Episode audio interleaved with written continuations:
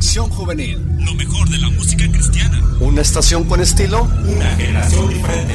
Reacción Juvenil. La frecuencia que nos une. Dios bendiga, hermanos, a todos, cada uno de ustedes en esta, en esta tarde. Les voy a pedir que abran sus Biblias, por favor, en el segundo libro de Samuel, en su capítulo 9.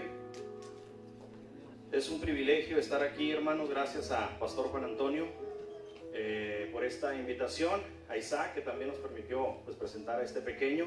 Es una gran responsabilidad, hermanos, porque Isaac fue tremendo cuando, cuando estaba niño, lo conocí desde, desde muy chavo. Eh, su hijo Jonathan es terrible, ¿verdad? Y a ver cómo sale Josías.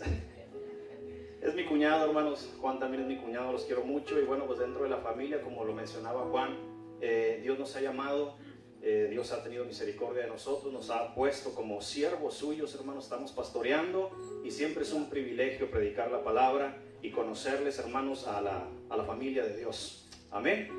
El segundo libro de Samuel en su capítulo 9, versículos del 1 al 5 los leemos. ¿Lo tiene? Dice la palabra del Señor. Dijo David, ¿ha quedado alguno, ha quedado alguno de la casa de Saúl a quien haga yo misericordia por amor de Jonatán? Lea usted el segundo, por favor.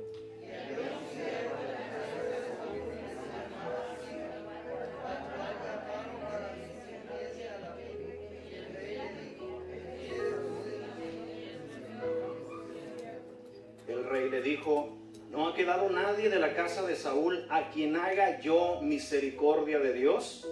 Y Siba respondió al rey, aún ha quedado un hijo de Jonatán, lisiado de los pies.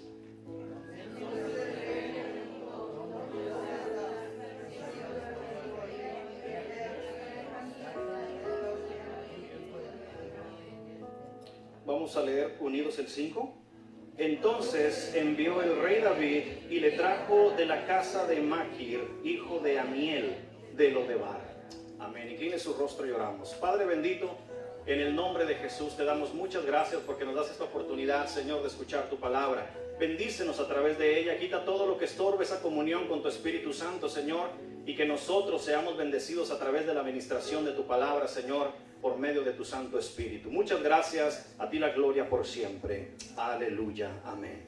Ocupen sus lugares, hermanos. Gloria a Dios. Eh, nos encontramos ante una pregunta inquietante del rey David. La pregunta dice, ¿ha quedado alguno a quien haga yo misericordia? Recordemos, hermanos, el trasfondo en el que nos encontramos, de acuerdo al pasaje bíblico. Han pasado ya varios años desde que el rey Saúl y su hijo Jonatán pues murieron en batalla. Y son los mismos años que el rey David tiene en el trono de Israel. Recordemos que el rey David fue un hombre conforme al corazón de Dios, fue un hombre que Dios puso al frente de su pueblo para que dirigiera a su pueblo Israel. Son los mismos años, hermanos, que tenía de muerto Saúl, los años que tenía David reinando. Y en ese momento, de pronto, él se acuerda, el rey David recuerda la amistad que tuvo con el hijo de Saúl, con Jonatán. Él recuerda que hubo promesas de por medio. Él recuerda aquellos momentos, hermanos, en que platicaban y el uno al otro se prometieron, si tú quedas rey, no dañarás a mi gente, si yo quedo rey, no dañaré a tu gente. Y David de pronto recuerda eso, hermanos, por eso al momento de estar frente a su corte, ya en su trono, David lanza esta pregunta. ¿Habrá quedado alguien de la familia de Saúl a quien yo haga misericordia? Y bueno, uno de la corte por ahí le dice, pues mira, hay un hombre que se llama Siba.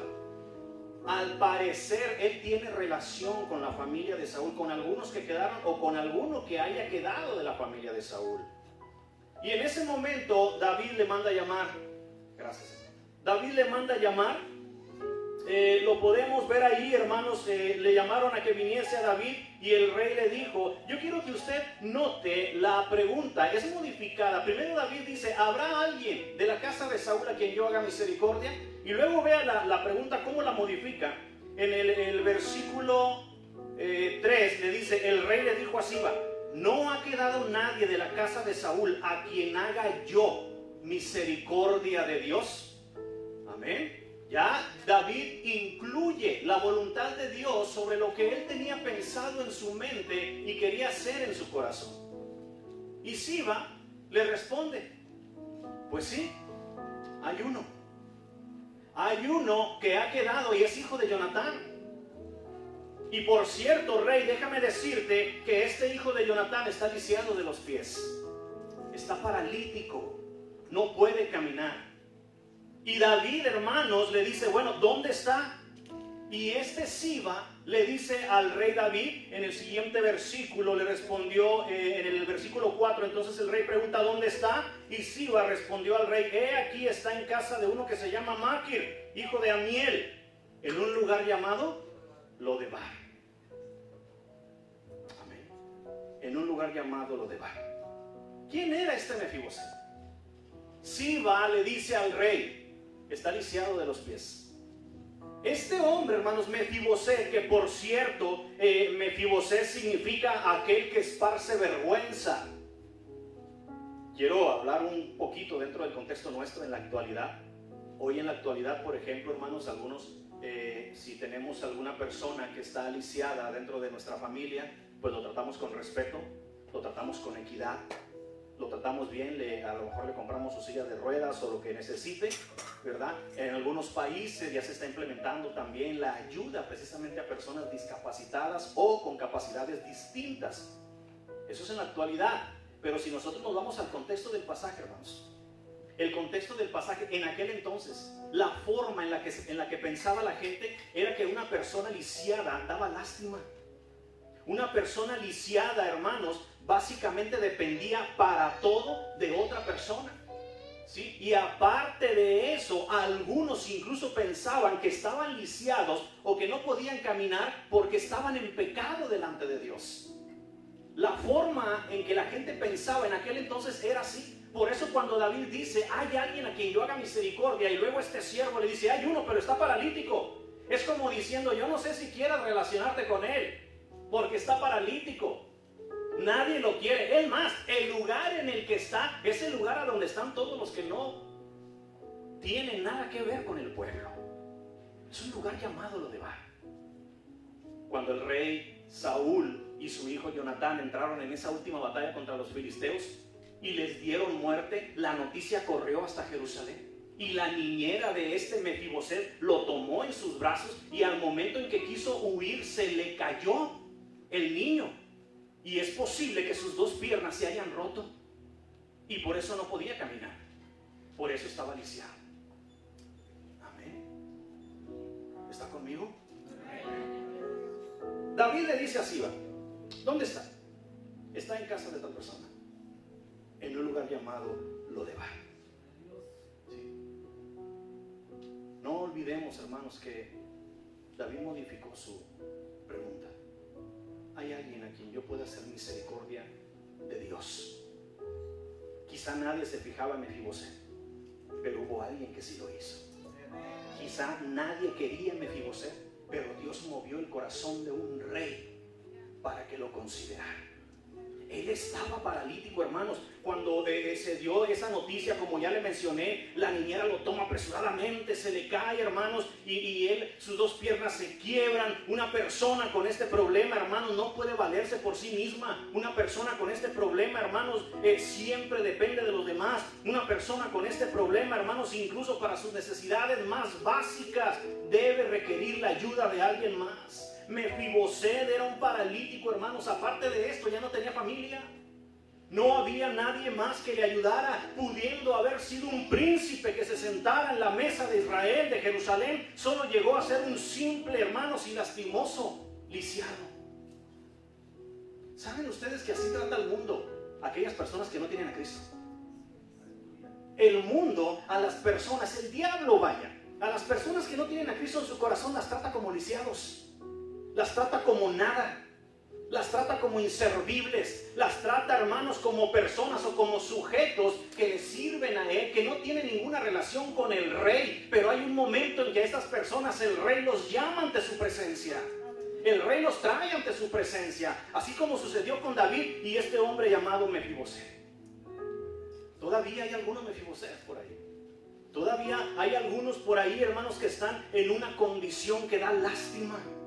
En una situación que da lástima por causa del pecado, por causa de la maldad. Incluso dentro de la misma iglesia, mi hermano, puede haber personas que siguen viciadas. Puede haber personas aún dentro de nuestras iglesias que tienen este tipo de problemas, que requieren la ayuda de los demás. Personas que si no les das un pochicito, no funcionan, no arrancan. Personas, hermanos, que cuando se trata de meterse y participar y colaborar en la obra del Señor, no lo hacen. Amén. ¿Habrá alguien a quien yo haga misericordia de parte de Dios? Si hay, hay uno, se llama Mefiboset, está en lo de Bar. ¿Qué, qué, qué parte era lo de? ¿Qué ciudad era lo de Bar? ¿Qué lugar era eh, este, esta ciudad donde se encontraba este hombre, hermanos? ¿Qué tipo de ciudad era lo de Bar? Lo de Bar, hermanos, de acuerdo a la palabra del Señor y de acuerdo a la historia bíblica, era un lugar horrible. Era un lugar, hermanos, terrible que para empezar significa sin palabra. Y metafóricamente habla de un lugar donde la palabra de Dios no llega.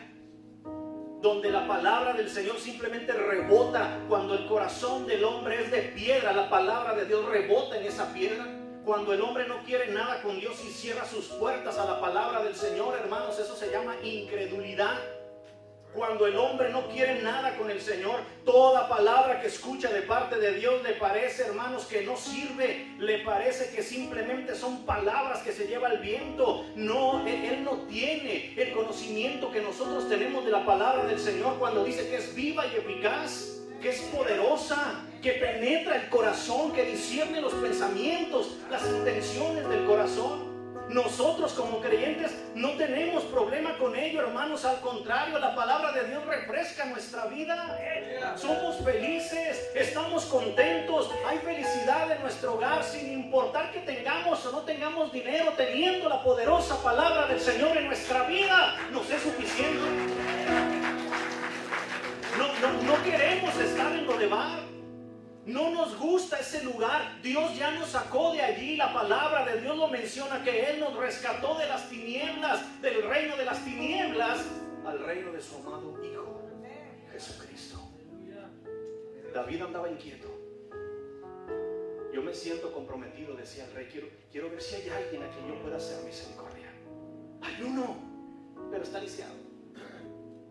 Era hijo del rey, pudo haber sido príncipe, pero ahora es un lisiado. Hay algunos dentro de nuestra familia que pueden ser príncipes, pero les gusta estar lisiados. Hay algunos dentro de nuestra familia que nos ven a nosotros como hijos de Dios, nos ven comer de los manjares del rey, pero ellos quieren seguir comiendo algarrobas. Hay algunos dentro de nuestra propia iglesia que pueden sentarse con nosotros a la mesa del rey, pero no lo hacen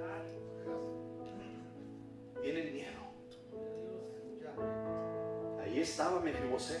Seguramente por su condición pedía limosna. Seguramente por su condición mendigaba a la gente que pasaba. Me hace recordar a aquel hombre que estaba sentado a la puerta del templo que se llamaba la hermosa y que a Pedro y a Juan les pedía limosna y al que pasaba le pedía limosna. Ojalá y Mefiboset se hubiese encontrado con uno de esos apóstoles poderosos, pero no había, no existía. Pero sí había un rey que tuvo misericordia de él. Sí hubo un rey, hermanos, que tuvo misericordia de él. ¿Dónde, dónde, dijo David, dónde está? Está en lo de Bar. Lo de Bar, hermanos, eh, ese era el peor lugar para estar. En aquel entonces la ciudad de Lodebar era el peor lugar para vivir, hermanos. Lodebar era el lugar de los desplazados, de los pobres, de los menesterosos, de los asesinos, de los envidiosos, de los que no perdonan, de los que querían venganza, vaya, de los amargados. Ahí estaban todos esos. ¿Recuerda la cuerda de Adulán con David? Donde todos los ociosos se fueron con él. Esto era peor que la cueva de Adulán. Aquí estaba lo peor de lo peor. Lo de Bar contrastaba con la ciudad de Jerusalén. Jerusalén, la ciudad del gran rey. Jerusalén, la ciudad de Sión. A los lados del norte, donde estaba el trono del rey. Jerusalén era la capital del país. Lo de Bar era el suburbio del país. Era donde nadie quería estar. Porque ahí estaba lo peor de lo peor. Y en Jerusalén estaba lo mejor de lo mejor. Los hijos de Dios. ¿Hay alguien? Si hay alguien, está en lo de Bar. Quiero que lea conmigo el versículo 5.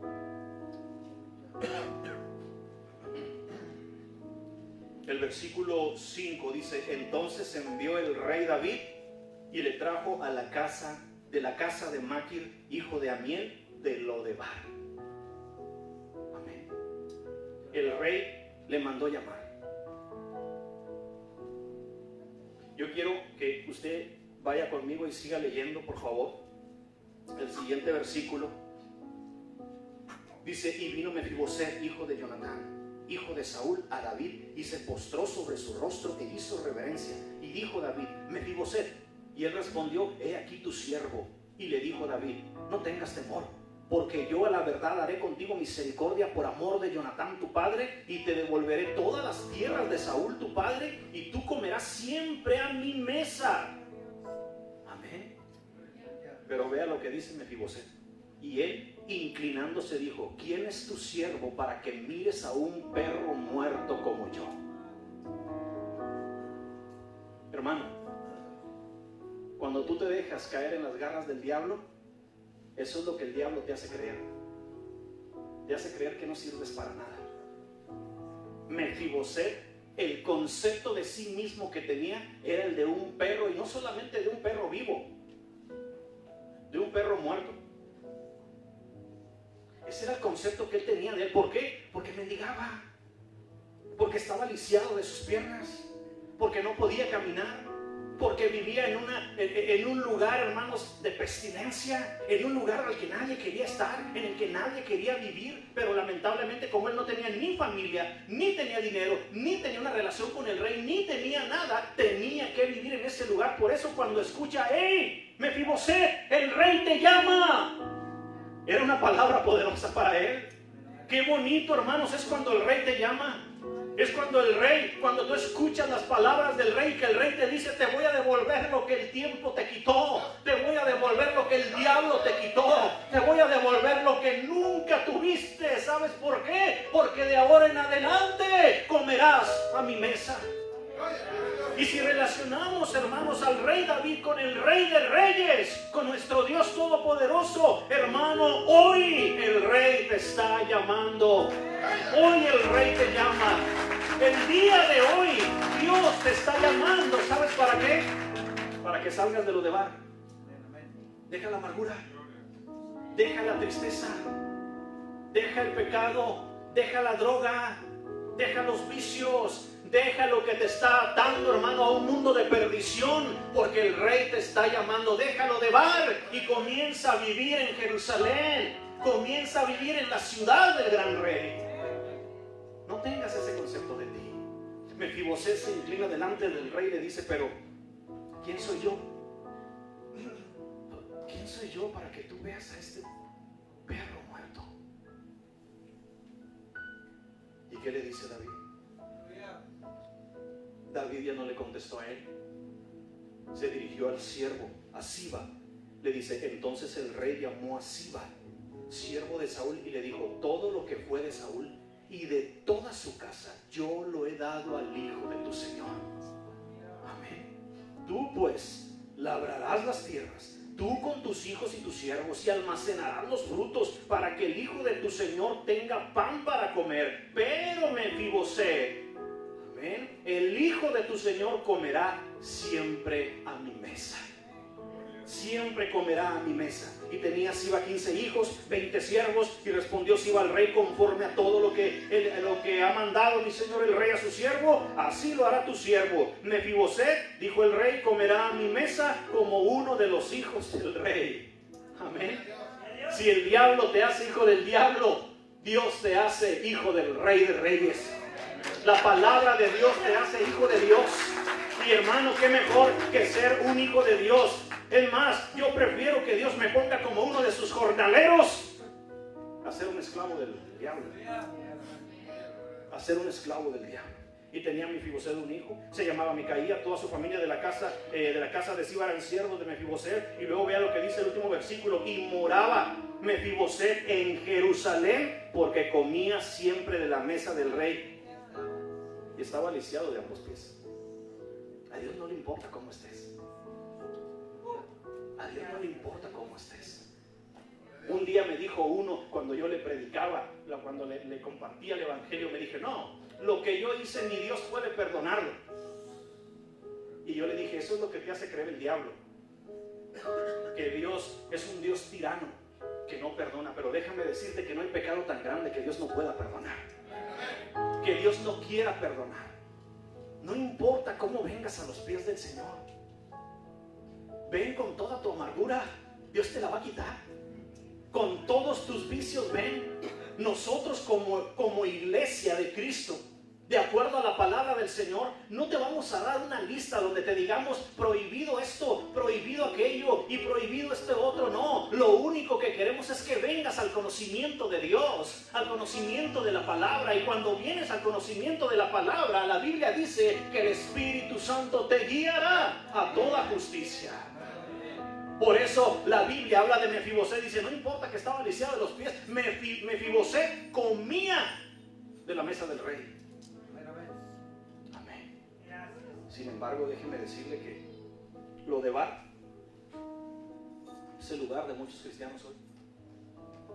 Lo de Bar es el lugar de muchos cristianos hoy que viven amargados, que viven infelices, que viven ingratos, viven sin vida, viven descontentos, viven envidiosos, no perdonan, quieren venganza, son pobres en toda la extensión de la palabra, son asesinos de su propio espíritu, se resisten al espíritu de Dios, se quedan a vivir en lo de bar por días, por meses y algunos están viviendo en ese lugar terrible hasta por años y no quieren salir de ahí. Que si hacen esto, pues no me gusta. Y que si me gusta, pues porque sí me gusta pero viven amargados dentro del camino del Señor. Cuando el proverbio dice que el corazón alegre hermosea el rostro. Por eso somos bonitos. Bueno, hay unos que ni volviendo a nacer. Pero el Espíritu de Dios hermosea el rostro. El estar contento, el ser feliz, el saber que cada día tengo el privilegio de sentarme a la mesa del Rey beneficio, hermanos, qué, qué hermoso es cuando el rey llamó a Mefiboset para tratarlo con misericordia de Dios. Hermano, déjame decirte que el pastor podrá tener de ti misericordia, que los líderes podrán tener de ti misericordia, que la justicia podrá tener de ti misericordia, pero ninguna de ellas se compara a la bendita misericordia de Dios, por la cual, dice la palabra, no hemos sido consumidos. Dios no solamente es misericordia, Dios no solamente voltea a vernos y nos dice, ay, pobrecito, este anda en pecado. No, hermano, Dios nos ama tanto que entregó la vida de su Hijo por nosotros. Y ahora comemos a la mesa del rey. El rey sacó a Mefiboset del horrible lugar llamado Lodebar. Y déjame decirte que el día de hoy el rey te llama. ¿Dónde vives? ¿Vives en Jerusalén o vives en Lodebar? ¿Cuál es tu situación en la actualidad? Porque de repente queremos esconder nuestra situación y la escondemos delante de la iglesia, delante de los pastores, pero delante de Dios no podemos escondernos. Dios nos conoce. Dios sabe quiénes somos. Por eso te pregunto el día de hoy y con esto termino. ¿Dónde vives? ¿Vives en Jerusalén? ¿Estás disfrutando de los manjares del rey? ¿O todavía estás en lo de ¿Todavía estás pidiendo limosna? Todavía estás dando lástima. Deja de hacer eso. Deja de vivir amargado. Deja de dar lástima. Deja de, deja de comer lo que no debes comer. Y ven a la mesa del rey porque el rey te llama. Yo le invito a estar de pie.